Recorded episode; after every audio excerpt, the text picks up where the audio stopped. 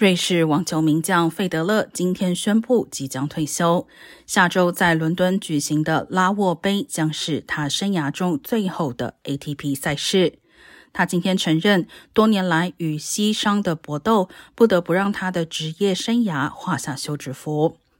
费德勒因为伤病缠身，自2021年7月温布顿锦标赛八强落败后，至今已超过一年未曾出赛。